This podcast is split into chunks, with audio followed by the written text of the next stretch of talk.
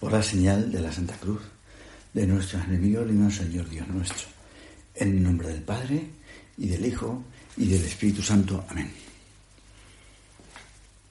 Señor mío y Dios mío, creo firmemente que estás aquí, que me ves, que me oyes. Te adoro con profunda reverencia. Te pido perdón de mis pecados y gracia para hacer con fruto este rato de oración.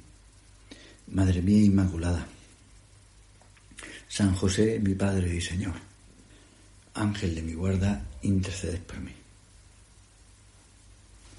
Tiempos recios. Estad en vela. Hemos oído en el Evangelio el mensaje para este tiempo. Lo importante, el cogollo, es que estemos preparados. Porque de dos que estén estudiando, uno será elegido y otro no. De dos que estén bailando, una será elegida, otra no. Celebramos hoy el primer domingo de Adviento. Al comenzar la preparación para la Navidad, recordamos la primera venida del Señor. En este tiempo uno de los personajes destacados es Isaías. Dicen que las revelaciones suyas son tan claras que serían el quinto evangelio. En la primera lectura de la misa, el profeta Isaías nos dice que el Señor nos va a instruir en sus caminos y marcharemos por sus sendas. Pues esto es precisamente lo que Jesús vino a enseñar con su palabra, pero sobre todo con su vida. Ayer veíamos que Dios pretende ser amigo nuestro y quiere que también nosotros hagamos lo mismo con los demás. Así es como nos pareceremos a Jesús, que se rodeó de amigos. Hoy nos dice, estar en vela. En el Evangelio hemos escuchado esas palabras de Jesús. Estad en vela porque no sabéis qué día vendrá vuestro Señor. Comenzamos el tiempo de Adviento.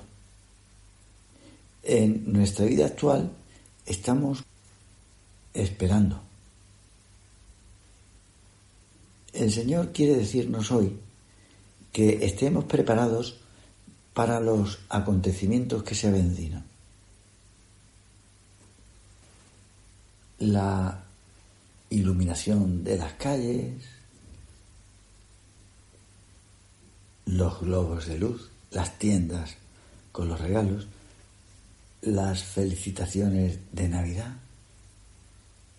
todo nos va a recordar esa idea. Dios está cerca. Vamos alegres a la casa del Señor.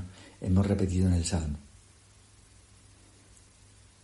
El sentimiento que sentían los israelitas cuando se acercaban a Jerusalén y sobre todo cuando llegan al templo, vamos a la casa del Señor, ya estamos aquí, se puede comparar con lo que experimentamos nosotros al viajar a Roma. Todavía recuerdo cuando una sobrina llamó a su madre por teléfono desde la mismísima plaza de San Pedro llorando de alegría, porque le había dado un ataque de belleza, como a Stendhal. Por lo visto, el síndrome de Stendhal eleva el ritmo cardíaco, produce temblor y palpitaciones. Cuando uno se ve expuesto a obras maestras del arte. Y también suele suceder ante escenarios históricos, podemos llamar, importantes. Hace unos días estuve en la ciudad eterna y me alojaba a menos de un minuto de la Plaza Navona. Y nada más llegar, lo que hice es dar un paseo por allí y pedirle a un japonés que nos hiciera una foto. Entramos en la iglesia donde están los restos de Santa Inés. El nombre de esta santa significa corderito. Tan diminutivo y realmente la cabeza de la mártir es pequeñísima. Cuentan los testigos de su martirio que al ponerle los grilletes en las manos, las argollas le caían.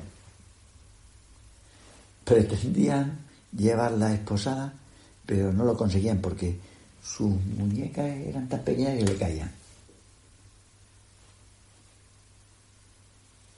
Era una preadolescente, de luego. Pero tenía la fortaleza de un gladiador. Aquellos eran tiempos duros, como los que le tocó vivir a Santa Teresa, cuando nos dice que los de su época eran tiempos recios. Igual podríamos decir nosotros. Precisamente el Evangelio nos habla de los acontecimientos del final del mundo.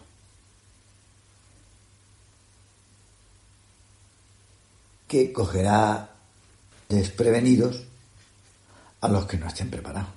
El Señor nos habla por eso de tomarnos nuestra vida en estado de alerta. Todo lo que han hecho los santos en cada momento.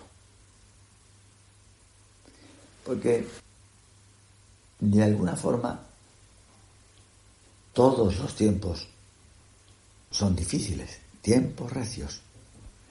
La época de la historia que nos ha tocado vivir es difícil para los cristianos, es difícil no dejarse arrastrar por la ola placentera que nos adormece, mientras que el Señor nos dice que estemos despiertos. Hace unos meses quise ir al pueblo donde vivía Federico, visitar su casa museo, pero era lunes y estaba cerrado. Pregunté a un señor con rostro aceitunado y el pelo con greñas ensortijadas. Me extrañó que llevase una cadena de la que colgaba una flor de oro. Le pregunté qué planta era aquella que llevaba en el pecho y me dijo que era la María, que mucha gente vivía allí de cultivarla y al ver que yo era un sacerdote, muy amablemente, me presentó un precioso cogollo de marihuana para regalármelo. Le dije que muchas gracias, pero que en realidad no era yo mucho de liar canutos. A lo que me respondió que no importaba, seguro que en mi casa alguien tendría necesidad. Ante mi negativa, me dijo que no me importase coger el cogollo, que podía venderlo por 30 euros. Como le veía con muy buena voluntad, quise hacerle una foto llevando el colgante y con el cogollo en la mano. Y así inmortalizar el momento. Seguro que, que a vosotros os han sucedido cosas parecidas porque si se vende marihuana es porque alguien la compra.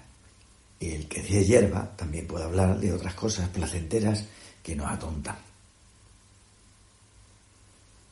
Por eso es más urgente que estemos a la altura para vivir bien nuestro trabajo, el noviajo, la vida matrimonial para que se note que somos cristianos en todo momento.